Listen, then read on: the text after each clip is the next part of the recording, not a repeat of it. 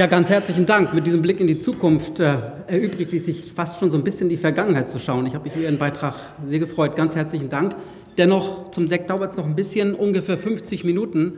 Ähm, Politik und Kritik, 60 Jahre Politikwissenschaft in Marburg. Ähm, ich danke für die Einladung. Ich danke zweitens für die freundliche Vorstellung. Und ich danke drittens und das vor allem für die Gelegenheit zur Lektüre. Ich habe die Einladung so vor einem halben Jahr ungefähr bekommen, vielleicht sogar ein bisschen länger, und habe dann ab Weihnachten angefangen, in meinem Bücherregal zu wühlen, meine Bücherkisten aufzuräumen. Viel gelesen, die beiden Bände zur 50-jährigen Geschichte, ausgesprochen instruktiv. Nicht nur Abendrot gelesen, auch Adolf Grabowski, Champiel, Kühnel. Ich habe bei mir entdeckt, ich habe die ganzen Rowold-Bände noch gehabt, mit ganz vielen Unterstreichungen. Äh, auch Paul Rugenstein-Bücher fanden sich viele, neuere Veröffentlichungen von der Kollegin Birsel und andere Dinge. Also insofern, für mich war das Ganze auf jeden Fall nochmal richtig äh, Lernen um und über Marburg. Ich weiß nicht, ob ich viel darüber für Sie transportieren kann. Viele von Ihnen, weiß ich, habe ich auch schon auf den Gängen gesehen, kennen die Situation hier sehr, sehr viel besser als ich. Da kann ich mich im Zweifel nur blamieren. Deshalb möchte ich drei Scheinwerfer. Können Sie mich verstehen akustisch?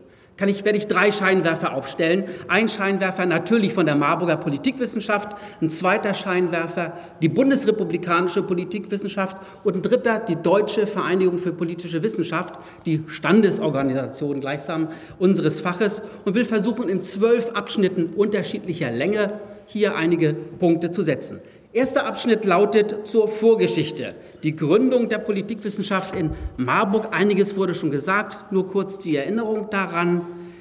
Ich meine, man sagt immer Re-Education. Das war nicht Re-Education, das war es sicher vielleicht auch. Aber liebe Leute, liebe sehr verehrtes Festpublikum, das waren Widerstandskämpfer, das waren Demokraten, das waren Immigranten, das waren nicht irgendwelche Amerikaner, Engländer, die das gemacht haben, sondern natürlich mit deren Unterstützung. Wie denn bitte schön auch anders in dieser Zeit, in diesem Land? Also insofern nicht oktroyierte Re-Education, sondern engagierte demokratische politische Wissenschaftspolitik von Politikern in diesem sich neu gründenden Hessen. Daten wurden schon genannt. Beschluss des Landtages 19. Juni 47, Staatsbürgerkunde als Pflichtfach für alle Studierenden an allen Universitäten Hessens. Dann die Frage, wer soll darüber dozieren?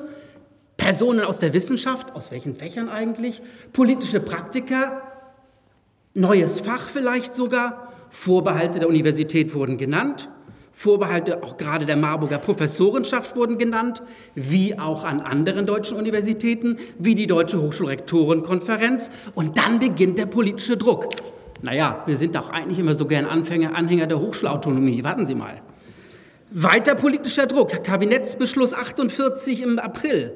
Ein ordentlicher Lehrstuhl für wissenschaftliche Politik wird auch in Marburg eingerichtet. Ab 1. Juli 49, schon zwei Jahre sind vorbei, eine Verwaltung des Lehrstuhls durch Ernst Wilhelm Meyer, zu dem sage ich gleich noch etwas.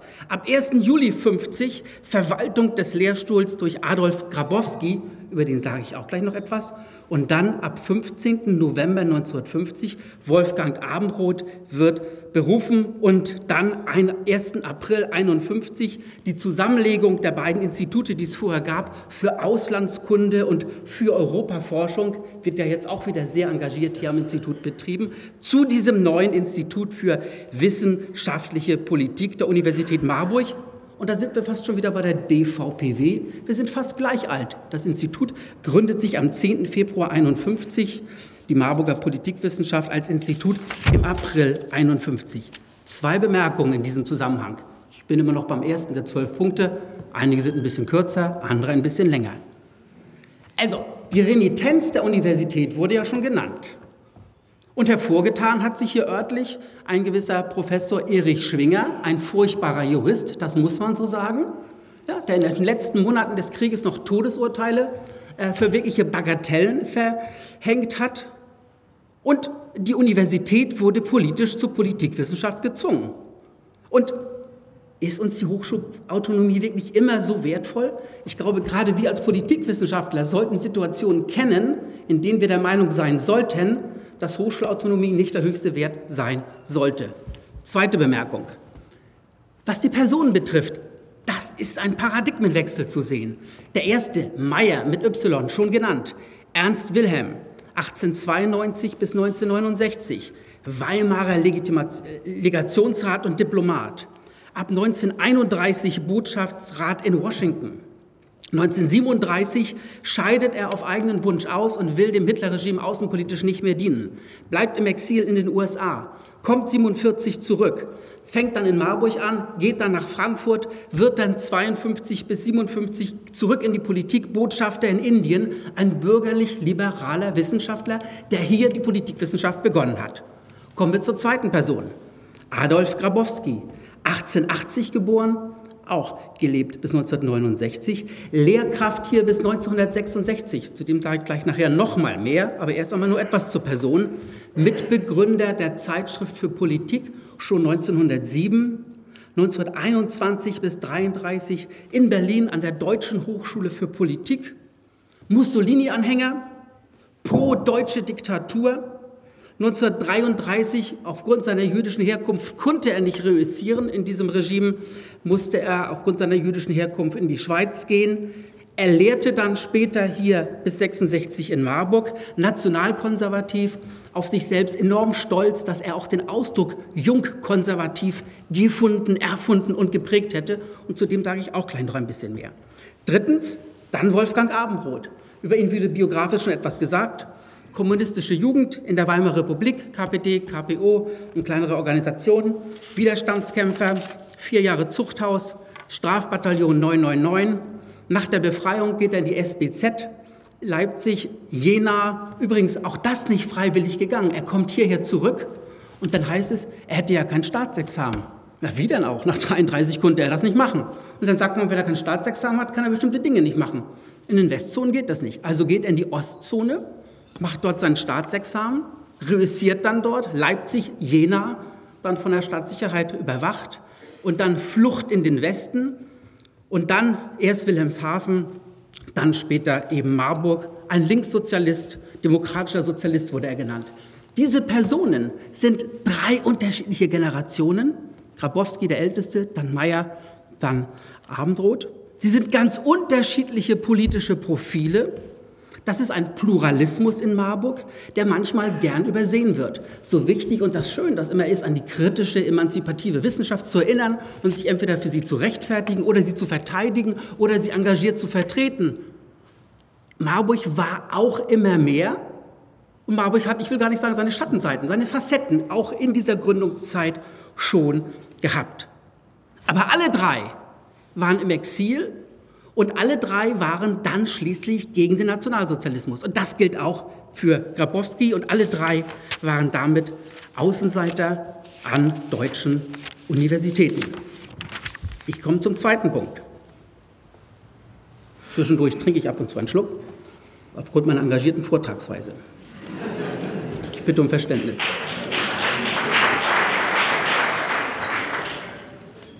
Zur Vorgeschichte hatte ich schon, aber ich habe noch nicht die Vorgeschichte der Gründung der Deutschen Vereinigung für politische Wissenschaft. Auch wir, 60 Jahre alt, wir haben unsere Feier gemacht in Berlin äh, vor einigen Monaten und gegründet im Februar 51 in Königstein im Taunus. Anwesend waren damals 37 Wissenschaftler und Politiker. Das muss Sie ja gar nicht so interessieren. Aber interessant ist etwas anderes. Und deshalb bringe ich die Gründungsgeschichte der DVPW mit Marburger Blick rückwärts in Erinnerung. Der Teil der Vorgeschichte ist nämlich, dass der erste Anstoß zur Gründung der Deutschen Vereinigung für politische Wissenschaft von Wolfgang Abendroth ausgeht. Wolfgang Abendroth schreibt am 8. April 1950, am Tag der Befreiung, fünfjähriges Jubiläum des Tages der Befreiung.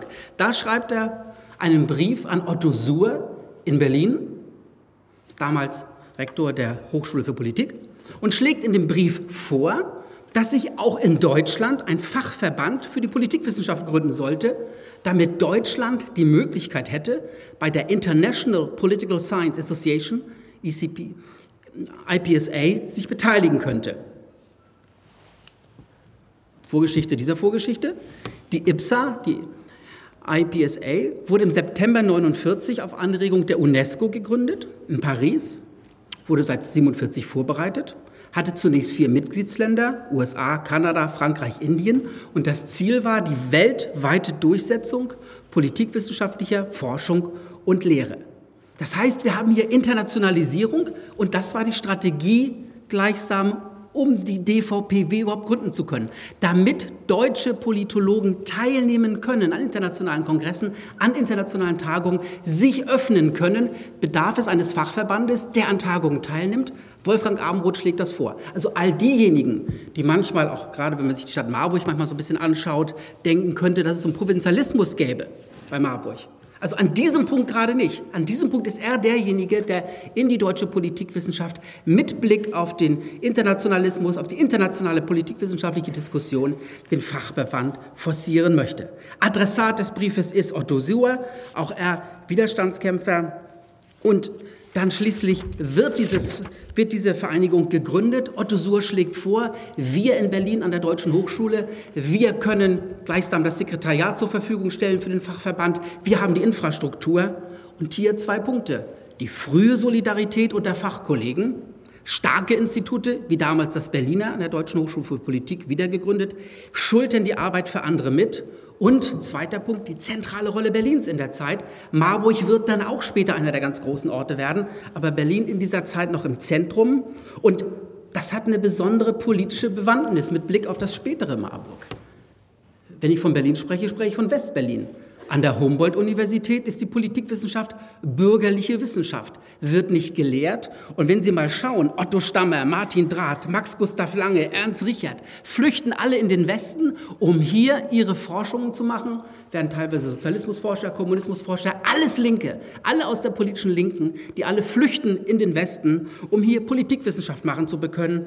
Und deshalb auch hier der interessante Aspekt, wir haben ja dann später bei einigen Politikwissenschaftlern der Bundesrepublik einen etwas, naja, ich sag mal, freundlichen Blick auf die DDR. Da erlaube ich mir auch nachher einige Bemerkungen zu. Das gehört nicht zur Gründungsintuition und Intention des Faches. Lassen Sie mich zum dritten Abschnitt kommen, der Politikwissenschaft in Marburg der 50er Jahre. Pluralismus hatte ich schon genannt, Abendroth ist genannt worden, Grabowski ist genannt worden, Der Vortrag ist überschrieben mit Politik und Kritik. Und wir haben hier zwei unterschiedliche Formen der Kritik. Im Laufe des Vortrags bringe ich noch ein paar mehr. Ich komme auf fünf bis sechs. Wir beginnen mal mit zwei. Beginnen wir mit Grabowski. Was macht er hier in Marburg? Seit 1951, 52. Er hat einen Lehrauftrag, einen Dauerlehrauftrag, für seine Verhältnisse dann doch ganz gut dotiert. Er macht Vorlesungen vor sehr vielen Studierenden, weltpolitische Informationskunde, internationale Politik, Geopolitik. Und er wendet sich an große Persönlichkeiten, die eine politische Mission haben. Er ist in seinen Schriften, wenn Sie sich anschauen, die Schriften aus der Zeit Politik, sein Lehrbuch, seine Aufsätze, gegen das Kriechen vor dem Demos, gegen das Kriechen vor dem Volk. Frauenwahlrecht wird sehr kritisch von ihm diskutiert, ausgesprochen kritisch. Ja, wahrscheinlich muss man es zulassen und einige Länder haben es schon, da zurückzugehen, ganz schwierig. Das Negerwahlrecht, wie er das nennt, auf keinen Fall. Er ist für eine, wie er das nennt, selbstbewusste politische Elite. Er ist für einen europäischen Imperialismus. Und über die Volkssouveränität habe ich einige Zitate herausgesucht. Westlicher Konformismus, Nivellierung, Vermassung Vulgärdemokratie. Stattdessen in der Auflage 32 und 36, aber dann nicht mehr danach, das Glühen in den Augen des Führers. Bismarck ist für ihn die zentrale Figur, auf die man sich beziehen kann und soll im Obrigkeitsstaat. Und bitte schön, Herr Faupel, natürlich haben wir Humor, Sie hoffentlich auch. Da gibt es doch noch einen anderen. War da nicht ein Bebel in dieser Zeit? Und das ist derjenige, an den sich Wolfgang Abendroth stärker orientiert als Sozialist und Sozialdemokrat. Er hält gegeneinander die Verfassungsnorm des Grundgesetzes, so wie er sie interpretiert, darf und muss und will ich dazu sagen, und entlarvt vor diesem Hintergrund die Verfassungswirklichkeit der Bundesrepublik. Politisch wurde schon einiges über ihn gesagt, demokratischer Sozialist, argumentativ vom Modus der Kritik her, zu dieser Zeit überhaupt kein Marxismus. Wenn Sie sich die Texte anschauen, in den 50er bis Anfang der 60er Jahre, das ist, ich sag mal, naja, relativ normal, moderat. Bestimmte Quellen werden anders interpretiert und bestimmte Themen werden sich genauer angeschaut. Aber da ist nichts mit Hegel-marxistischer Ab Staatsableitung, Basisüberbrottheorien. Da ist nichts, sondern es ist der Modus der immanenten Kritik. Also bei Grabowski haben wir die elitäre Entlarvung als Modus der Kritik und hier den Modus der immanenten Kritik. und, wie Abendroth es nennt, der politischen Soziologie. Abendroth wird bundesweit bekannt, insbesondere in seiner Kontroverse mit und gegen Forsthoff zum Thema Sozialstaatspostulat des Grundgesetzes. Ja, ist es Primat des Rechtsstaates, wie jetzt auf einmal die ehemaligen NS-Juristen entdecken nach 1945? Oder ist die Formel des sozialen Rechtsstaates eine, bei dem das soziale Moment integraler Bestandteil ist des Verständnisses von Rechten und Grundrechten und demokratischen Rechten. Diese Position als Verfassungsinterpretation vertritt Abendroth. Zu seiner weiteren Arbeit zur Rolle von Parteien hat er geforscht, Parteienfinanzierung. Er hat ein extensives Demokratieverständnis, Beteiligung auch in der Arbeitswelt, Breitbeteiligung, breite Partizipation. Das heißt, wir haben in dieser Zeit zwei ganz unterschiedliche Personen, die hier in Marburg gelehrt haben. Und die Studierenden damaligen Zeit hatten die Möglichkeit, entweder bei beiden zu hören oder hauptsächlich bei einem. Aber die Vorlesungen auch von Grabowski waren richtig gefüllt. Das waren nicht einfach nur ein paar wenige und er saß im kleinen Seminar, sondern seine weltpolitischen Impressionen waren sehr engagiert wahrgenommen worden von vielen Studierenden. Und wenn wir uns die Studierenden dieser Zeit anschauen, Marburg zu dieser Zeit 90 Prozent Lehramtsstudierende in den 50er Jahren, das ist auch heute ein wichtiger Punkt für die Marburger Politikwissenschaft natürlich, zu sagen, ähm, was ist das mit dem Lehramt, wie geht das weiter? Gut, Bologna hatten wir schon, wie baut man das Ganze zusammen? Aber die Politikwissenschaft in Hessen, aber insbesondere in Marburg, ist ohne diese starke Konzentration auf das Lehramt nicht zu verstehen. Und aus Sicht der Deutschen Vereinigung für Politikwissenschaft, wenn ich das als Vorsitzender so sagen darf, ist das ein wichtiges Standbein für uns als Fach. Weil wenn wir das aufgeben, in Anführungsstrichen, oder abgeben an die Ökonomen, abgeben an die Erziehungswissenschaft und andere, dann fehlen uns gleichsam zur Verteidigung der Stellen gute Argumente. Und nochmal, mein Argument an dieser Stelle ist immer, dass wir Politikwissenschaftler diejenigen sind, die fachlich zuständig sein sollten für politikwissenschaftlichen Unterricht an den Schulen und nicht andere Fächer. Das ist hier in Marburg früh entwickelt worden. Ähm, Grabowski und Abendroth stehen zu den beiden nochmal zurück, für zwei ganz unterschiedliche Kritikmuster am politischen Establishment der jungen Bundesrepublik. Abendroth von links, Grabowski von jungkonservativer Seite. Abendroth war sehr viel prägender, schon in der damaligen Zeit, auch in der Erinnerung natürlich, in Marburg selbst. Und Abendroth war viel interessanter, was das Profil der Marburger Politikwissenschaft im Kontext der bundesdeutschen Politikwissenschaft der 50er Jahre bedeutet. Wo finden Sie demokratische Sozialisten, die Politikwissenschaft machen? Einige noch in Berlin, aber ansonsten wird es in den 50er, Anfang der 60er Jahre, ja, 1962, 32 Professuren, elf davon in Berlin. Äh, da wird das relativ dünn verteilt. Insofern setzt äh, ähm, Marburg hier einen ganz starken Akzent im Gesamtbild. Lassen Sie mich nicht nur blättern, sondern zum vierten Punkt kommen, zu Abendroths Impuls für die DVPW der Internationalisierung. Ich hatte sie schon angesprochen. Das Ziel der dann aufgrund der Initiative von Abendroth gegründeten Vereinigung der Deutschen Vereinigung für politische Wissenschaft lautet, Forschung und Lehre der Wissenschaft von der Politik zu fördern, auch durch Erfahrung und Meinungsaustausch mit dem Auslande.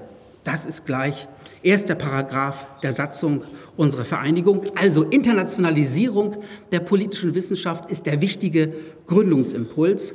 Das wird dann auch wichtig für die Deutsche Vereinigung für Politikwissenschaft und für die bundesdeutsche Politologie, Politikwissenschaft insgesamt. Die DVPW wird dann aufgenommen in die IPSA im Dezember 52. Das ist nicht selbstverständlich. Aus dem Land der Dichter und Denker war das Land der Richter und Henker geworden. Es ist das Land, wo man sich auf einmal fragt, aus israelischer Sicht, aus indischer Sicht, aus englischer Sicht, aus amerikanischer Sicht, wollen wir diese Leute einfach so wieder in die Diskussion hineinlassen? Israel macht erst ein Veto, andere Länder protestieren, Polen protestiert als Land. Dann schließlich gibt es einen Nazi-Check aller DVPW-Repräsentanten. Äh, und als sich herausstellt, dass die Führungsriege der Deutschen Vereinigung für Politikwissenschaft aus Immigranten respektive Widerstandskämpfern besteht, Otto Heinrich von der Gabelens zum konservativen Kreisauer Kreis gehörend, der damalige Vorsitzende, über jeden Verdacht erhaben, gelingt es der DVPW, von der IPSA aufgenommen zu werden.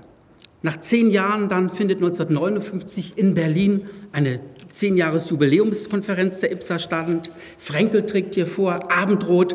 Die Frage, die Sie diskutieren, ist die Einheit des Faches und die Spezialisierung der Fächer. Also ein Thema, das wir heute auch schon wieder haben. Später finden dann zwei Weltkongresse in Deutschland statt. In München 1970, Berlin 94. 82 bis 85 stellt die Bundesrepublik mit Klaus von Beime sogar einen Präsidenten der IPSA.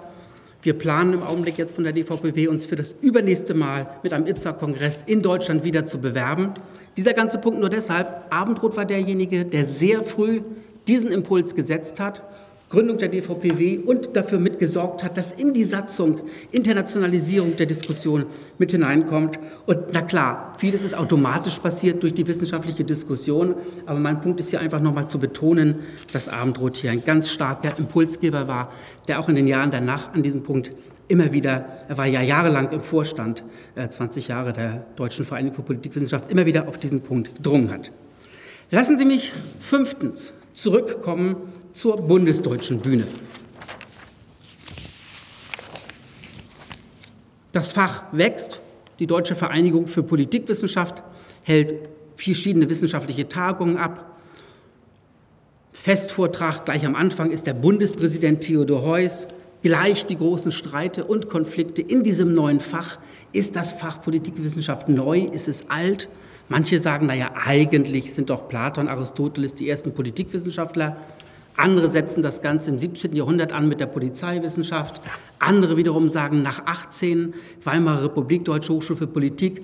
Andere wiederum sagen, wir sind eine richtige Neugründung nach 1945. Mit diesen Punkten und Diskussionen möchte ich Sie gar nicht langweilen. Die Marburger, was Abendrot betrifft, haben hier eine klare Position. Politikwissenschaft ist eine Sozialwissenschaft. Gesellschaftswissenschaft, dazu gehört politische Soziologie, gesellschaftswissenschaftliche Methoden. So weit geht sie gar nicht zurück. Also bitte nicht antikisierend in die Antike flüchten.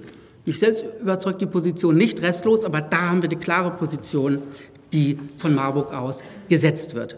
Und wenn Sie sich anschauen, in die Archive gehen, die Mitgliederrundbriefe teilweise mit Wortdiskussionsprotokollen der 50er und 60er Jahre, etwa über die Vor- und Nachteile der Plebiszitären und der repräsentativen Demokratie, dann können Sie immer wieder sehen, wie Marburger, also in diesem Fall Abendroth, auch wieder Position ergreift und immer wieder versucht, Demokratisierung, Demokratisierungsimpulse zu setzen. Das Fach wird ja unterschiedlich benannt. Ich glaube, Sie haben Politikwissenschaften in Ihrem Manuskript gefunden oder hineingeschrieben. Äh, jemand sagte Politikwissenschaft. Ich habe auch schon mal Politologie gesagt. Andere sagen Wissenschaft von der Politik. Politische Soziologie tauchte auch auf. Lange Zeit war es gleichsam umstritten innerhalb des Faches, wie man es benennen sollte. Es hat sich mit den Jahren der Konsens herausgebildet, es Politikwissenschaft im Singular zu nennen. Aber auf den Punkt will ich raus, diese Kontroversen und diese Unsicherheiten über die beste Namensnennung für das Fach waren bezeichnend für die frühe Entwicklung des Faches in den 50er Jahren. Und nochmal, die Position von Abendroth und seinen Mitarbeitern war klar, Politikwissenschaft ist Teil einer Sozialwissenschaft, die stark empirisch soziologisch arbeitet. Dazu gleich nachher noch mehr. Sechster Punkt, pure Zahlen habe ich ihn überschrieben. Da richtet sich vom Publikum her etwas stärker an diejenigen, die das Fach Politikwissenschaft, was die Zahlen betrifft, nicht so genau kennen. Die Etablierung des Faches, nur wenn man auf die Zahlen schaut, ist im Rückblick nur die Zahlen, könnte aussehen wie eine grandiose Erfolgsgeschichte. Ich kenne keine andere Wissenschaftsdisziplin, die sich in der Bundesrepublik in solch kurzer Zeit so exorbitant universitär etabliert und personell vergrößert hat. Ich möchte das an drei, vier Punkten nur mal kurz erläutern, illustrieren. Nehmen wir die universitären Standorte des Faches. Im Jahr 1951, also in dem Jahr, in dem Marburg beginnt, fangen noch sieben andere Institute an. Also acht insgesamt in der bundesrepublikanischen Hochschullandschaft, an denen es Politikwissenschaft gibt. Und Institut heißt meistens ein Lehrstuhl. Manchmal kommt ein zweiter dazu. Westberlin ist die große Ausnahme. 1959 sind es schon 17. 1969 eine weitere Verdopplung auf 38. 1979 sind es 61 und im Jahr 2012, also derzeit 69. An allen Universitäten der Bundesrepublik gibt es Politikwissenschaften, bis auf wenige Ausnahmen. Das Saarland hat darauf verzichtet, ist insofern auch das einzige Bundesland, an dem es die Politikwissenschaft nicht mehr gibt.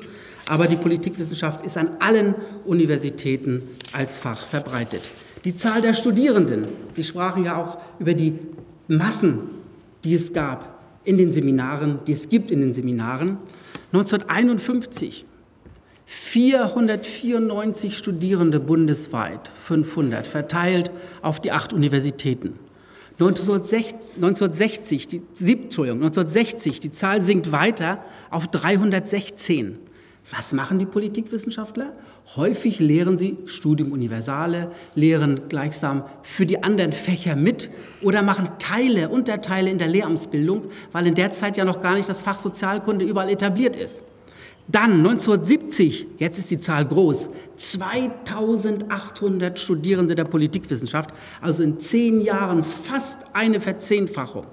Dann das Jahr 1988 vor der Wende, 15.400. Das Jahr 1999, 24.000. Ich spring, überspringe ein paar Jahre, derzeit 31.000. Die Zahl der Studierenden der Politikwissenschaft exorbitant gewachsen. Ich sage dazu auch gleich noch ein, zwei kritische Worte, ein bisschen später. Zahl der Professoren. Der Professuren. 1951 sind es acht, weil die Deutsche Hochschule für Politik in Berlin offiziell nicht an der Universität ist, weil die wollen das nicht. Die wollen dieses Fach nicht. Das ist kein richtiges Fach. 1959 dann 21 Professuren. 1969 81. 1979 270 im Wendejahr 1989 313 und seitdem auf 324 nochmal angestiegen. Und wenn wir dann noch zuzählen, die 973 regulären Mittelbäuerinnen und Mittelbauer, wenn ich das hoffentlich jetzt korrekt ausgedrückt habe, dann sind das allein 1300 an den Universitäten der Bundesrepublik das Fach Politikwissenschaft Lehrende, ohne Hochschulpaktstellen und ohne Privatdozenten und ähnliche Stellen. Zugleich ein signifikanter Erhöhung des weiblichen Anteils, nicht nur bei den Studierenden, da liegt er bei 40 Prozent, er sinkt da neuerdings so wieder leicht, sondern auch im Mittelbau 44 Prozent und bei den Professuren liegt das Fach derzeit bei 25 Prozent weiblicher Anteil. Also da ist der stärkste Nachholbedarf. Und wir haben ja gehört hier mit Blick auf Marburg, dass es ja fast schon zum Gruppenbild mit Männern wird, wenn man das genau auszählt. Aber warum auch nicht einmal andersherum in dieser Richtung, wenn man sich die Vergangenheit des Faches anschaut. Mitgliederzahl der Deutschen Vereinigung für Politikwissenschaft, damit will ich Sie nicht belästigen. Ähm, ich möchte noch ein, zwei Punkte sagen zum europaweiten Vergleich. Wenn man sich die Zahlen anschaut insgesamt, dann ist es so, dass für Gesamteuropa jede fünfte Full Professorship, also jede fünfte volle Professur für Politikwissenschaft an deutschen Universitäten ist. Das Fach ist sehr stark in England mit 420 Full Professors. Deutschland hatte ich schon die Zahl genannt, in den 320ern. Frankreich kommt mit 130, Italien 130, Spanien 42. Ostblockländer, ehemalige, sehr viel weniger, auch wenn Soros und andere Institute dort sehr viel mehr Stellen geschafft haben, geschaffen haben. Das heißt, die Politikwissenschaft ist ein Fach in Europa, die seine stärksten Positionen in England und in Deutschland hat. Und so ist es auch bei den Studierenden. England 33.000, in Deutschland hatte ich genannt 31.000. Dann kommen Italien, Spanien mit jeweils 12.000. Von den 100 55.000 Studierenden der Politikwissenschaft in ganz Europa ist jeder fünfte in der Bundesrepublik. Das waren pure Zahlen. Ich möchte ein, zwei Punkte später aufnehmen bei der Interpretation noch. Lassen Sie mich zum siebten Punkt kommen, zum alten Erfolgsrezept. Das alte Erfolgsrezept des Faches lautete Demokratiewissenschaft. Die frühe Politikwissenschaft der Bundesrepublik wird im Rückblick häufig als Demokratiewissenschaft bezeichnet. Und das ist sicher auch nicht falsch. Aber als der Terminus auftauchte, war es eine abschätzig gemeinte Fremdzuschreibung, die den Verdacht transportieren sollte, das Fach betreibe Ideologisierung statt solider Wissenschaft. wenn Sie sich anschauen, wer in den 50er Jahren das Fach Politikwissenschaft, Demokratiewissenschaft nannte, dann waren das diejenigen, die das Fach an den Universitäten nicht wollten. Das waren entweder rechte Angriffe politisch oder Anti-Amerikanismus. Und das ist ein Schimpfwort gewesen in dieser Zeit. Aber wie es mit manchen Schimpfwörtern wird. Demokratie war ein Schimpfwort, bis es positiv genommen wurde. Schwul war ein Schimpfwort, bis Proud to be Gay daraus wurde. Demokratiewissenschaft war ein Schimpfwort, bis daraus wurde, darauf könnten wir doch vielleicht als Fach stolz sein. Das ist doch vielleicht etwas, was unsere Identität uns geben kann. Und dann differenziert sich Demokratiewissenschaft in drei Facetten aus. Einerseits Demokratiebegründung. Das ist der normativ-ideengeschichtliche Teil. Wie wird Demokratie begründet? Wie lässt sie sich begründen? Welche unterschiedlichen Formen lassen sich begründen? Was spricht dagegen? Wo sind die Grenzen von Demokratie? Also auch im normativen Diskurs kann man ja ausgesprochen Demokratie kritisch sein, auch und gerade, wenn man ideengeschichtlich seine Kenntnisse erweitert. Zweite Facette, die Demokratieforschung. Schauen wir uns doch mal empirisch an, wie Demokratien funktionieren auf kommunaler Ebene in der vergleichenden Politikwissenschaft. Wie ist es historisch im Wandel? Welchen Dynamik gibt es? Empirisch deskriptiv. Dritter Aspekt, die Demokratielehre, die politische Bildung, die Lehrerausbildung. Diese Trias, Demokratiebegründung, empirische Demokratieforschung und die gleichsam pädagogisch inspirierte Demokratielehre, diese Trias, diese drei Facetten haben das Fach universitär stark, stark gemacht und erneut sind es politische Ereignisse, die das Fach in der Bundesrepublik stark machen. Im November 1959 gibt es eine Welle antisemitischer Hakenkreuzschmierereien an jüdischer Synagogen und an jüdischen Friedhöfen in Deutschland. Und zwar verübt von Personen, die nach 1945 politisch sozialisiert worden sind. Also nicht irgendwelche Wehrwölfe, die noch ganz spät loslegen oder Altnazis, die jetzt wissen, wie man Graffiti macht. Nein, junge Menschen, 15, 14 Jahre nach der Befreiung vom Nationalsozialismus. Kultusministerkonferenzbeschluss, vorher große internationale Krisendiskussionen. Kultusministerkonferenz beschließt im Februar 1960 den massiven Ausbau der politischen Bildung an den Schulen. Es gibt neue Schulfächer, Gemeinschaftskunde, so hieß das bei mir oben in Norddeutschland, das finden Sie vielleicht raus, dass ich dort herkomme, politische Weltkunde, Sozialkunde, das Fach hat in verschiedenen äh, Bundesländern unterschiedliche Namen, aber das bringt in Anführungsstrichen Stellen für das Fach, die Lehramtsausbildung. Jetzt gibt es dieses Fach richtig in allen Bundesländern über die Jahre. Und das Fach ist insofern, muss man sagen, und zwar ohne jeden Zynismus, Sarkasmus oder irgendwelchen Nebenbemerkungen, tatsächlich Profiteur dieser Diskussion und den Konsequenzen, die man daraus gezogen hat. Also nicht, nicht Profiteur der Schmierereien, sondern, sondern Profiteur daraus, dass man dies kritisch diskutiert hat und dass man gesagt hat, das in Anführungsstrichen kann so nicht weitergehen. Es bedarf stärker und mehr Aufklärung. Offensichtlich hat der Geschichtsunterricht bei uns in Deutschland noch nicht genügend in Anführungsstrichen gewirkt. Bei meinem Geschichtsunterricht bin ich ja auch nur bis zum Ersten Weltkrieg gekommen, aber ich bin ja eine andere Generation als Sie Studierende. Wenn man da die Politikwissenschaft sich anschaut, dann hat sie meines Erachtens einen eminenten Beitrag zur, wie ich es nennen möchte, normativen Verwestlichung der politischen Kultur der Bundesrepublik geleistet. Das sieht man vor allen Dingen im Rückblick. Begriffe wie Pluralismus, Rechtsstaat, Parlamentarismus, Konflikt, alles zentrale Schlüsselbegriffe zum Selbstverständnis einer demokratischen politischen Kultur, das war Gegenstand, Thema der Politikwissenschaftler. Dies war etwas, was gelehrt wurde an den Universitäten von Politikwissenschaftlern ganz unterschiedlicher politischer Couleur und hat sicher einen zentralen Beitrag zu dieser normativen Verwestlichung geleistet. Lassen Sie mich zum achten Punkt kommen, zum politischen Profil oder zum Profil besser erst einmal nur der Marburger Politikwissenschaft im bundesdeutschen Kontext der 60er, 70er und 80er Jahre. Zu Abendrot wurde schon viel gesagt, es wurde gesagt, zu Recht, als Person enorm prägend. Wenn man sich anschaut, die Themen der Doktorarbeiten, die bei ihm geschrieben wurden, seine wissenschaftlichen Publikationen in dieser Zeit, auch seine, dann drittens seine politischen Interventionen, eine öffentlich kontroverse Figur, massiv angefeindet, auch stark zurückgebend, dann sein enormes Engagement in der Lehramtsausbildung beim Fach Sozialkunde hier in Hessen. Es entsteht dann in der bundesdeutschen Wahrnehmung in den späten 60ern so ein Eindruck wie, es gäbe eine Marburger Schule der Politikwissenschaft.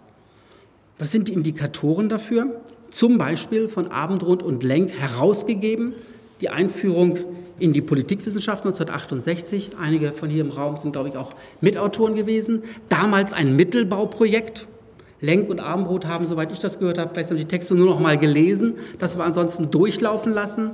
Das ist ein Mittelbauprojekt. Das Buch hat acht Auflagen in den folgenden Jahren gehabt. 36.000 Exemplare wurden verkauft.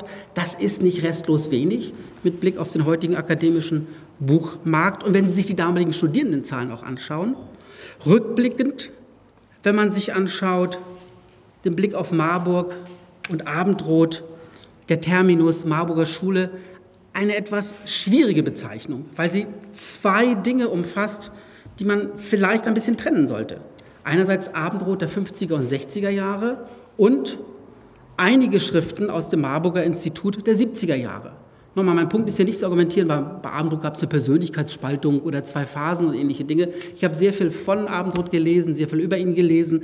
Äh, das muss man sicher sehr diffizil das Ganze betrachten. Aber Mal ist Marburger Schule gleichsam positiv der Ausdruck für etwas in Anschluss an dieses Lehrbuch und da kommt so etwas wie kritische Theorie und andere Begriffe werden verwendet. Manchmal wird Marburger Schule als Bashing benutzt und gesagt, naja, DKP-Nähe, damit hat sich das Ganze erledigt. Also insofern ist auch das ein Chiffre, das recht unterschiedlich verwendet wird. Abendrot als Person in dieser Zeit, ja, bei Ruprecht ähm, Kampe, Kampe habe ich gelesen, ein psychologisches Rätsel. Ähm, er hat einen Einfluss in dieser Zeit massiv, aber darauf wurde hingewiesen, ab Mitte der 60er Jahre, das Institut wird größer, auch andere kommen. Ich möchte die Namen jetzt nicht nochmal nennen, die wurden genannt, ich lasse das weg. Ähm, stattdessen für die zur Prägung ein Aspekt noch, es ist beim Abendrot weniger eine spezielle Methode in den 60er Jahren, sondern es ist die Betonung bestimmter inhaltlicher Themenfelder. Es ist die politische Willensbildung in Parteien und Verbänden sich anzuschauen. Das haben ansonsten in Berlin nur Otto Stammer und andere gemacht in der politischen Soziologie. Eschenburg ein bisschen, Sternberger dann später. Lokale Wahlstudien zweitens. Herrschaftspraxis im Dritten Reich, wenn Sie sich anschauen, die ersten Dissertationen in dieser Zeit politische Gruppierungen der Arbeiterbewegung, und zwar in ihrer Vielfalt, Widerstand gegen das Dritte Reich. Das heißt, wir haben hier eine Themenpalette, wenn wir uns den Rest der bundesrepublikanischen Politikwissenschaft anschauen, wo nicht einfach nur in Nischen gegangen wird, sondern wo in Lücken gegangen sind, die die anderen nicht bearbeiten. Und teilweise aus ganz unterschiedlichen Gründen nicht bearbeiten. Also in Berlin, ich kenne mich mit Ernst Frankl ein bisschen näher aus, der hat 1938 in der Immigration den Doppelstaat geschrieben, ähm, also erst noch hier in Deutschland und dann in Immigration veröffentlicht. Natürlich war der Faschismus-Experte. Der wollte darüber nicht mehr schreiben. Der wollte sich mit dem Thema nicht mehr beschäftigen. Und so ging es vielen Widerstandskämpfern und Immigranten, die wollten nicht mehr. Die wollten keinen Schlussstrich, das war nicht deren Punkt. Aber sie wollten sich wissenschaftlich damit nicht befassen, gerade wenn sie jüdischer Herkunft waren. Dann wollten sie sich auch mit dem Holocaust häufig nicht befassen. Sie wollten einfach was anderes machen in die Zukunft. Zukunft schauen. Sehr verständlich in Anführungsstrichen. Aber dafür bedeutet es gleichsam im Gegenzug, dass hier viele Sachen unbearbeitet blieben.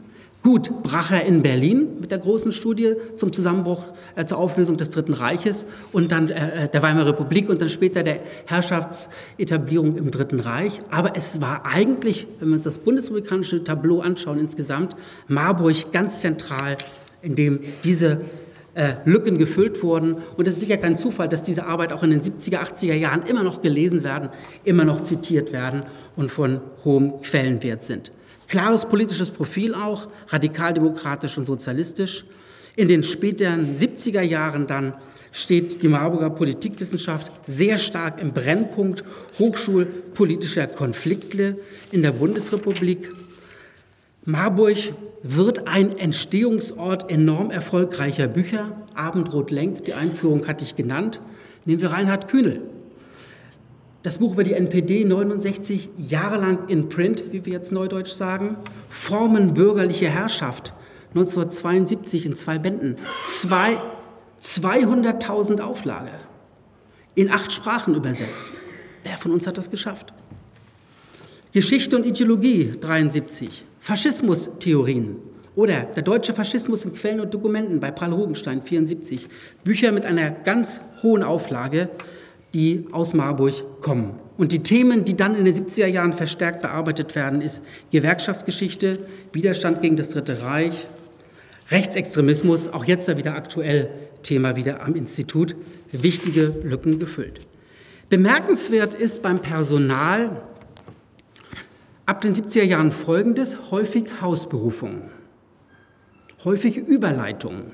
Und wenn Sie sich mal anschauen, etwa für das Jahr 1974, die 18 Wissenschaftler, die dort tätig waren, dann sind zehn von denen Promoventen von Wolfgang Abendroth.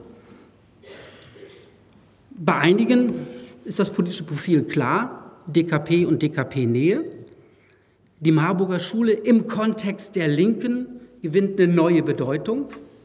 GO sagen einige, gewerkschaftlich orientiert, Traditionsmarxismus. Naja, wir haben hier ein Kritikmuster. Beim Festvortrag darf ich frei sprechen. Sie können ja später anderer Meinung sein. Es gibt Schriften, die sind erbärmlich affirmative Tiefpunkte sogenannter kritischer Wissenschaft. Das Kritikmuster, das sich in einigen Schriften findet, ist ein Marxismus aller DDR als Kritik der bürgerlichen Demokratie mit strikt wissenschaftlichen Anspruch, das wird immer wieder behauptet, mit wissenschaftlicher Wahrheit. Und dann schauen Sie sich zum Beispiel an die berühmteste Schrift in diesem Zusammenhang, der Systemvergleich BRD-DDR aus dem Paul Rugenstein Verlag, hohe Auflage, weite Verbreitung. Auch ich habe es mir natürlich Mitte der 70er Jahre gekauft. Und Sie schauen sich den Text an und Sie lesen ihn heute nochmal, aber Sie haben ihn vielleicht auch damals ja schon in den 70er Jahren gelesen oder in den 80er Jahren nochmal. Und was finden Sie? Sie finden eine Beschreibung und Bewertung der ökonomischen Situation der DDR, die auf mögliche Probleme nicht aufmerksam macht. Sie finden Hinweise lobende auf die betriebliche Demokratie der DDR. Und die wird abgeleitet aus Gesetzestexten. Hatten wir nicht bei Abendroth gelernt, dass man da die Gesetzesnorm und die Verfassungsnorm hat und da schauen wir mal auf die Wirklichkeit. Und was machen die in diesen Texten? Die zitieren immer irgendwelche Gesetze als Beleg für Wirklichkeit an dieser Stelle. Ist das Abendrothsche kritische Wissenschaft? Die Demokratie des, der, des politischen Systems der DDR wird ähnlich geschildert. Wir finden auf Basis von Verfassungstexten der DDR und Wahlgesetzen den Hinweis darauf, dass die DDR ein demokratischer Staat sei. Die Wirklichkeit von politischer Repression in der DDR fehlt völlig. Es wird nicht einmal sozialistischer Pluralismus irgendwie eingeklagt oder zugelassen. Und das Ergebnis des Systemvergleichs nach 600 Seiten lautet in den Einzelbeiträgen, die BRD entfernt sich von der bürgerlichen Demokratie immer stärker und wird zu einem autoritären Staat. Gleichzeitig nähert sich die DDR immer mehr einer höheren Form der sozialistischen Demokratie an. Und dann noch einmal die Rückfrage. Wo sind bei solchen Diagnosen Abendroths Frage nach der gesellschaftlichen Wirklichkeit geblieben? Und wo ist die demokratiewissenschaftliche Intuition der Gründungsväter des Fachs gesehen? Ich wiederhole, intellektuell, politisch und wissenschaftlich Tiefpunkt politikwissenschaftlicher Arbeiten der Bundesrepublik.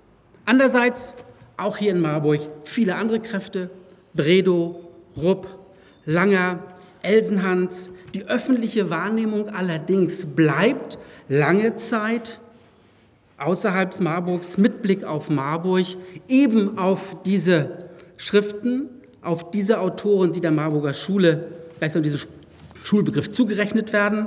Es gibt politische Konflikte, die sich daraus entwickeln. Hier am Institut, die kennen Sie viel besser. Da kann ich nichts zu sagen, da will ich nichts zu sagen. Rückblickend, wenn man schaut, in den 70er Jahren meines Erachtens verpasste Chancen, in Marburg eine Heimstätte für einen kritischen, offenen, pluralen Marxismus zu etablieren so wie es ihn an anderen Hochschulen in Westeuropa gab, in England, Italien, an anderen Orten. Stattdessen eine dogmatische Zuspitzung bei denjenigen, die sich als Marxisten verstanden. Abendroth geht 72 in Pension. Er hat in dieser Zeit 74 Promotionen betreut, 27 davon, fürs Protokoll ohne Ausnahme alles Männer. sind später Professoren in der Politikwissenschaft, der Soziologie oder anderen Fächern in der Bundesrepublik geworden. In den 70er Jahren wird es weiter das alte Institut für wissenschaftliche Politik aufgelöst. Es wird hineingegründet ein Fachbereich 3 für Gesellschaftswissenschaften. Das passt zum Konzept, Politikwissenschaft nicht als eine spezielle eigene Wissenschaft zu verstehen, sondern als eine Teildisziplin von Sozial- und Gesellschaftswissenschaften. Mit Blick auf die Uhr werde ich jetzt nicht schneller sprechen, sondern einige Punkte überspringen. Ein Punkt allerdings werde ich nicht überspringen, nämlich zur weiteren Entwicklung am Beispiel anderer Mitglieder und Angehöriger des Instituts hier. Zum Beispiel, der Name wurde schon genannt, Dirk Berg-Schlosser, vergleichende Politikwissenschaft. Er hat dann stärker gemacht Wahlforschung, makroquantitativ und qualitative Forschungen, Methodenschwerpunkt hier eingerichtet. Später wurde daraus eine entsprechende Professur. Und hier haben wir es jetzt mit einem vierten Modus der Kritik zu tun. Der erste war Grabowski, das Jungkonservative. Der zweite war das immanente Abendrot. Den dritten möchte ich bezeichnen, diesen äh, äh, Dekapismus als Kritikmodus. Und das vierte, die empirische Kritik der ideologischen Kritik, sich nicht einmal anzuschauen, wie sehen die Zahlen aus? Wie sieht es tatsächlich aus? Wird die Bundesrepublik undemokratischer? Wie sind die Partizipationsraten? Wie sieht es in den Parteien aus? Das ist stark empirisch ausgerichtet. Das ist in vielen Punkten die Marburger Politikwissenschaft an den sogenannten Mainstream heranführend. Das ist Empirie auch mit Praxis, aber eine andere Art, eine wissenschaftliche weniger eine politische Praxis. Es ist der Versuch zu vermeiden dogmatische Festlegungen. Es ist vom Selbstverständnis her eine Offenheit gegenüber neuen methodischen Ansätzen und nicht hauptsächlich Hermeneutik, Quellen schöpfen oder aber marxistische Ableitungen. Es ist der Versuch der Suche nach Erklärungen. Es ist aber nicht gleich einfach positivistisch, sondern richtet sich in der Stoßrichtung kritisch gegenüber ideologische Behauptungen. In der DVPW ist da auch wieder aus Marburg ein Impuls ausgegangen. Die politische Kulturforschung ist vom Bergschlosser und anderen aus Marburg gleichsam in die Arbeitskreise, in die Sektion hineingegeben worden. Das hat sich dann gut verbunden mit normativen Debatten zur Demokratietheorie, zur Demokratieforschung. Insofern möchte ich hier gleichsam proklamieren, ein weiterer Modus der Kritik, ein vierter und der gewinnt dann in den nächsten Jahren, auch das werden einige von Ihnen sehr viel besser kennen als ich, auch in der Marburger Studienordnung stärker an Einfluss gewinnen und in wissenschaftlichen Publikationen. Lassen Sie mich zu einem nächsten Punkt kommen, zum neunten. Die Erfolgsfolgen des Faches Politikwissenschaft in der Bundesrepublik. Expansion, Spezialisierung, Ausdifferenzierung. Die puren Zahlen hatte ich genannt. Das Fach wird immer größer, es ist etabliert, es hat wenig Gegner. Das Fach differenziert sich aus in Teilgebiete, das beginnt mit der Denkschrift Lepsius 61, vergleichende Innenpolitik, politische Theorie. Die Deutsche Vereinigung für Politikwissenschaft reagiert auch. Wir richten bei uns Sektionen ein, Arbeitskreise, zum Teil erfolgreich, zum Teil nicht so erfolgreich. Einige gehen wieder ein, andere werden wieder etwas stärker. Insgesamt aber dann ab den 90er Jahren eine starke Aufteilung des Faches in diese Teilbereiche teilweise eine Abkopplung der Bereiche voneinander mit wirklich zwei Resultaten. Zum einen die wissenschaftliche Arbeit der Politikwissenschaft im Fachverband geschieht in den Sektionen, aber die Sektionen untereinander verstehen sich häufig gar nicht unbedingt mehr so stark als Fach und insofern gibt es hier ein Folgeproblem der Ausdifferenzierung. Diese Sektionen sind selbstaktiv. Es gibt sie heute, ich will nicht sagen noch, es gibt sie heute sehr, sehr stark. Die DVPW mittlerweile 1800 Mitglieder, von denen 700 bis 800 in diesen Sektionen mitarbeiten. Und ich habe mal Folgendes gemacht. Ich habe einfach mal angeguckt, die letzten 50 Professuren, die in der Bundesrepublik besetzt worden sind im Fach Politikwissenschaft. Gibt es eigentlich unter denjenigen Personen, die in DVPW-Sektionen überhaupt nicht aktiv waren, auch wenn sie als Nichtmitglieder und es gibt fast niemanden in der Bundesrepublik, in der Politikwissenschaft in den letzten zehn Jahren berufen worden ist, der nicht vorher die Chance hatte, sich auf Sektionsvorträgen darzustellen, zu bewähren, auseinanderzusetzen, zu lehren. Also insofern für den Fachverband sehr, sehr gut. Das ist eine Form der Selbststeuerung der Wissenschaft. zu zeigen, dass also Personen, die sich hier bewähren in der Arbeit, wissenschaftlich vorankommen. Und auch hier ist es so, dass wir starke Marburger Beteiligung haben. Der neunte Punkt war ganz kurz. Ich komme zum zehnten. Die großen Kontroversen im Fach in der Vergangenheit. Welche Kontroversen gab es? Natürlich die Kontroversen über die Aufgaben und Ziele der Politikwissenschaft. Und hier haben wir aus Marburg Impulse, hatte ich schon genannt. Politikwissenschaft als politische Soziologie, Politikwissenschaft als immanente Kritik und Politikwissenschaft als Teilgebiet einer sich umfassender verstehenden Gesellschaftswissenschaft, Gesellschaftstheorie. Zweite Kontroverse. Die Frage, ist die Politikwissenschaft eine gleichsam fundamentale Ordnungswissenschaft, Freiburger, Münchner oder anderer Provenienz, oder ist sie eine Spezialwissenschaft? Auch hier dann wiederum der integrative Blick der Marburger zu sagen, wenn sie Teilgebiet von Gesellschaftstheorie ist, muss sie interdisziplinäre Verankerungen haben. Und es ist deshalb auch kein Zufall, dass einige Schüler von Abendroth in der Pädagogik, in der Soziologie und in anderen Fächern dann später ihre Heimstatt gefunden hätten. Also hier gleichsam ein dritter Weg, der diesen Dichotomie fundamentale Ordnungswissenschaft oder Spezialwissenschaft nicht mitgehen wollte. Dritter Kontroverse, die Rolle der politischen Bildung. In der DVPW gab es in den 50er Jahren Arbeitskreise. Man hat versucht, für das Lehramtsstudium gleichsam Curricula zu entwickeln. Das ist nicht gelungen. Man hat sich in heftiger Diskussion nicht geeinigt.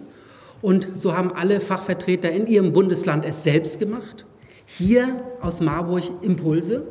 Abendroth war derjenige, der immer wieder mit Schriften, Memoranden und Vorträgen A, die Bedeutung von politischer Bildung betont hat und auch die außerschulische politische Bildung betont hat, in Gewerkschaften, bei der Jugend, Akademie der Arbeit wurde ja vorhin auch schon genannt. Also in diesen Bereich hineinzugehen, in die politische Bildung. Das ist etwas, das einige wenige andere Politikwissenschaftler auch gemacht haben, aber das ist etwas, was tatsächlich zum Markenzeichen Marburgs gehörte. Vierte Kontroverse. Die Kontroversen über die adäquaten Reaktionen des Faches und von Fachvertretern auf Angriffe von außen. Zum Beispiel im Mai 1968, auch schon ganz lange her, fordert der damalige Bundesminister Gerhard Stoltenberg rigorose Einschnitte bei sozialwissenschaftlichen Modefächern, weil er der Meinung ist, das sind diejenigen, die die Aufruhr äh, vorantreiben. Marburg hier gleichsam in den 70ern dann später, ja wie unter dem Brennglas, massiv unter politischem Beschuss, Berufsverbote-Debatte und ähnliches und dann schließlich intern auch am Institut heftige Auseinandersetzungen, die dann, wenn man Bergschlosser glauben soll, in der Jubiläumsschrift irgendwann zur friedlichen Koexistenz geführt haben. Ich kenne so etwas Ähnliches aus, der, aus dem Otto-Suhr-Institut in Berlin, an der Freien Universität, in der ich war. Ähm, auch dort habe ich die Nachläufer dieser Auseinandersetzungen noch erlebt, bis hin zu man grüßt sich nicht mehr auf den Fluren, heftige Auseinandersetzungen. Auch da dann friedliche Koexistenz. Aber das Interessante ist, wenn die Angriffe von außen kamen, dann haben die zusammengehalten. Das gibt zum Beispiel auch diese Stoltenberg-Resolution, das hat Theodor Eschenburg unterschrieben, das hat Wolfgang Abendroth unterschrieben, Frenkel, da waren sie alle bei, haben alle gemeinsam sozusagen das Fach nach außen verteidigt. Und das ist äh, aus meiner Sicht für die damalige Zeit bemerkenswert, wenn wir sehen, wie weit das politisch schon auseinandergeht. Dann nächste Kontroversen in den 80er Jahren, der Status von Policy-Analysen. Gesundheitspolitik, Rentenpolitik. Die einzelnen Politikfelder werden analysiert. Es werden Teilprofessuren für diesen Bereich, Teilgebietsprofessuren errichtet. Die Sorge ist, die ganz große Sorge ist, was passiert mit dem Fach? Wird es seinen inneren Zusammenhalt behalten? Driftet das Ganze auseinander? Auch das wird hier in Marburg in den 80er Jahren, wenn man sich die Studienordnung anschaut, reflektiert und es wird versucht, das Fach gleichsam modellhaft zusammenzuhalten. Und Marburg hat das geschafft. Bei einigen anderen Standorten war es eine Zeit lang sehr, sehr viel schwieriger. Und schließlich zuletzt, wenn ich das sagen darf, von der Reihenfolge her, das soll eine Steigerungsform sein, die Debatte über Frauen in der Wissenschaft. Also, was sind, das sind zwei Aspekte, was sind die Zugänge und Karrierechancen für Frauen und was ist thematisch? Gender-Themen, aber auch andere Themen, ähm, die möglicherweise bei einer männlich dominierten Wissenschaft nicht so stark betrachtet werden. Marburg hier bundesweit stark impulsgebend. Ingrid Lange, gerade gestorben vor einigen Wochen, ab 1974 bis 2001 Professorin hier, Wegbereiterin der Frauen- und Geschlechterforschung in der Bundesrepublik Deutschland, seit den 1970er Jahren, langjährige Vorsitzende des STAF, das ist der Ständige Ausschuss für Frauenförderung in der Deutschen Vereinigung für politische Wissenschaft.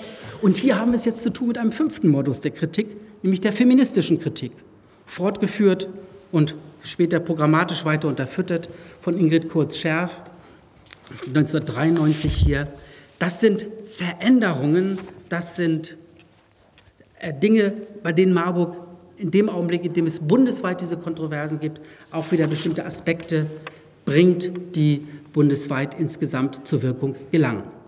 Lassen Sie mich, bevor ich zum zwölften Punkt komme, zum elften Punkt kommen, nämlich Marburg heute. Ich musste mich sammeln, weil meine Zettel hier durcheinander sind. Ähm, außerdem wollte ich sehen, ob Sie noch aufpassen, weil ich sah schon ein, zwei, die gegähnt haben. Ähm, Marburg heute. Viele der namentlich Erwähnten sind längst tot, andere sind in Pension oder Rente, einige sind zu Besuch heute. Heute elf Professoren, ich will die Namen nicht nochmal vorlesen, sie wurden genannt.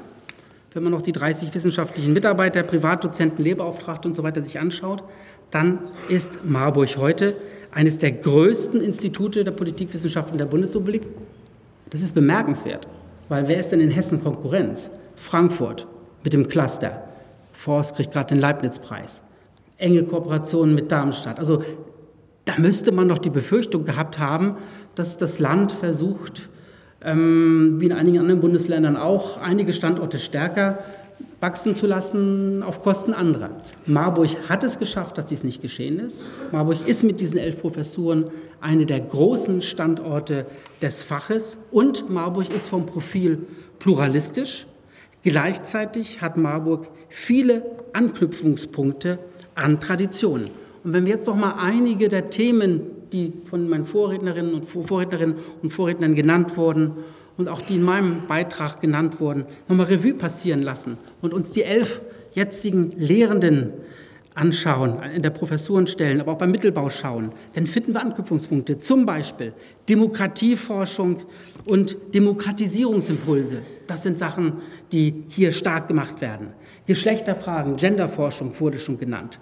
Politische Bildung, Didaktik der politischen Bildung ist hier stark vertreten. Sozial, Arbeitspolitik, wird hier ähm, erforscht. Rechtsextremismus ist jetzt auch wieder stärker Forschungsthema hier geworden. Politische Ökonomie, internationale politische Ökonomie, Finanzkrise wird analysiert und auch regionale Schwerpunkte, anders als damals noch von Grabowski, das auf jeden Fall, aber weiterhin eben dieses Interesse Nahe Osten, Asien. Das heißt, es ist in der gewissen Weise eine Tradition erkennbar, aber gleichzeitig ist es so, dass wir den Modus der Kritik vervielfältigt haben, bleibt allerdings im Fokus. Lassen Sie mich zum letzten Punkt kommen. Die weiterhin virulenten Kontroversen im Fach und die neuen Debatten, Debatten zu den Perspektiven des Faches Politikwissenschaft. Viele der Kontroversen der Vergangenheit sind heute beigelegt. Andere sind nicht beigelegt. Die Kontroversen über Aufgaben und Ziele der Politikwissenschaft als Fach sind nicht beigelegt. Es gibt einen Trend in Teilen des Faches zu drängen auf eine spezialisierte Sozialwissenschaft, die meines Erachtens zu einer Entpolitisierung der Politikwissenschaft führt. Und es gibt gleichzeitig diejenigen, die stärker betonen möchten, wieder die politische Wächterfunktion, hätte wahrscheinlich Abendroth gesagt, und stärker die demokratiepolitische Verantwortung des Faches in den Vordergrund rücken werden. Da sind wir im Fach weiter kontrovers. Dann, nächste Kontroverse, die Rolle der politischen Bildung. Vielfach haben sich viele Kollegen im Fach daraus verabschiedet. Das ist auch praktisch. Man hat ja auch hier in Marburg mit Herrn Henkenborg dann jemand, der hat eine Professur für politische Didaktik, dann sollen die das mal machen und der Rest muss es dann nicht machen. So kenne ich es an vielen Universitäten. Das heißt, über die Spezialisierung, über die Professionalisierung halten sich viele Fachkollegen raus aus der politischen Bildung. Ähm, das ist etwas, was ich ausgesprochen kritisch betrachte, was möglicherweise irreversibel ist aufgrund von Spezialisierung in diesem Bereich. Hier gibt es weiter Diskussionen, welche Bildungsverantwortung, auch welche öffentliche Verantwortung hat das Fach. Das sind Sachen, die werden bei uns im Fach unterschiedlich gesehen. Und Marburg ist eben interessant, dass wir eben hier viele unter den Elfen, die jetzt im Augenblick hier sind und den weiteren Mitarbeitern, die eben nicht nur politische Bildung verstehen als Lehrerausbildung und sich primär aufgrund ihrer Lehrschulbezeichnung natürlich auf Didaktik konzentrieren müssen, sondern einen stärkeren allgemeinen Bildungsauftrag des Faches verstehen. Dann die Sorge um den inneren Zusammenhalt des Faches ist geblieben. Äh, dieses Studium Bolognese wurde ja von Ihnen schon erwähnt. Ähm, Im Bologna-Bereich BA ist es eigentlich ganz so schlimm. Da ist es ja so, dass das Fach Politikwissenschaft seine Fachsäulen hat, internationale Beziehungen, Vergleichende und so weiter und so fort. Auch viel von der Theorie kommen davor. Bei den Mastern, da wird es spannend. Was macht Marburg? Marburg will jetzt profilieren, hörte ich gerade. Ja, profiliert man denn im Bereich der Politikwissenschaft? Oder wird es ein Hybrid? So ein Fach so gemischt mit? Ähm, wird es interdisziplinär, äh, mehrere Säulen, was auch immer? Wie wird es in 10, 15 Jahren sein? Nicht nur in Marburg, auch an anderen Orten. Vision, grundständig, BA, wird es die Politikwissenschaft als Fach in der Stärke geben, aber einige Universitäten werden stärker profilierte Masterprogramme aufmachen. Das wird zur Hybridisierung dieser Studiengänge führen und dann irgendwann dazu, dass man bestimmte Professuren gar nicht mehr braucht.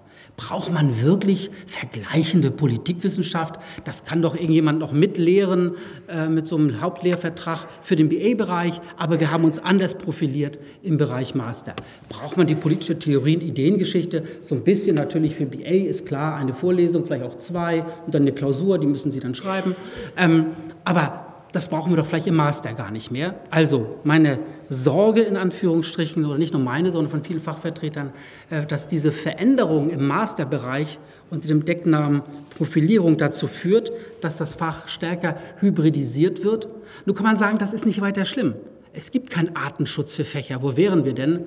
Sie sind Neurobiologe, da wird permanent ausgegründet, fachintern neue Bereiche, permanent neue Hybride entstehen zwischen verschiedenen naturwissenschaftlichen Disziplinen. Auch dem wollen wir natürlich als Fach nicht im Wege stehen. Das wäre auch völlig absurd. Es gibt keinen Artenschutz, aber dennoch wissenschaftsorganisatorisch hat Politikwissenschaft immer davon profitiert, wenn wir uns als Fach verstehen und gleichsam mit Blick auf die Besetzung in 20, 25 Jahren wird es interessant zu sehen, ob wir das als Fach noch können oder ob da nicht andere hineingehen und insofern der Verteilungskampf ganz anders nach anderen Kriterien entschieden wird und die Politikwissenschaft dann nicht mehr so stark dastehen wird. Erstickt die Politikwissenschaft, und damit möchte ich enden, an ihrem numerischen Erfolg.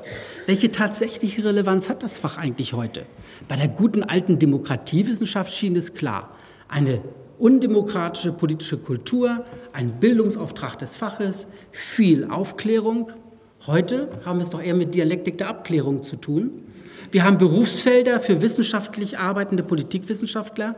Momentan promovieren im Fach Politikwissenschaft, momentan promovieren 2200. Ja, vor zehn Jahren waren es noch 1200.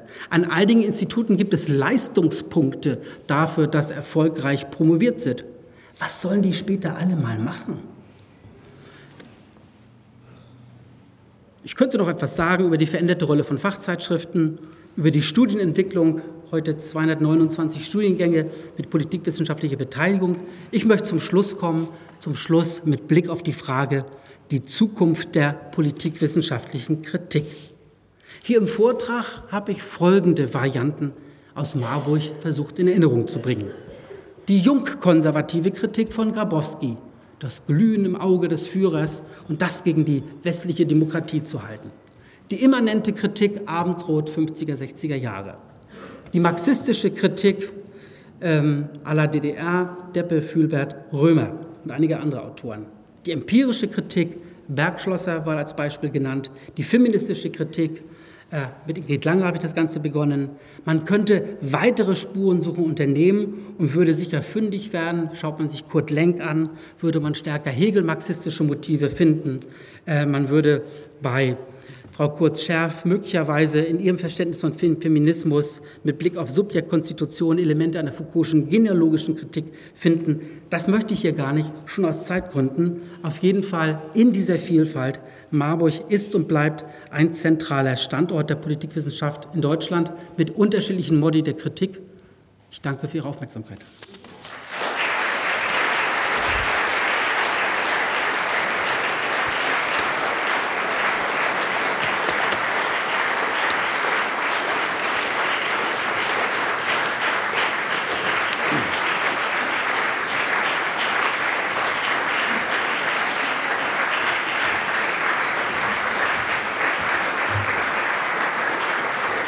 Ganz, ganz herzlichen Dank, Herr Buchstein, für diesen doch sehr lebhaft vorgetragenen, anregenden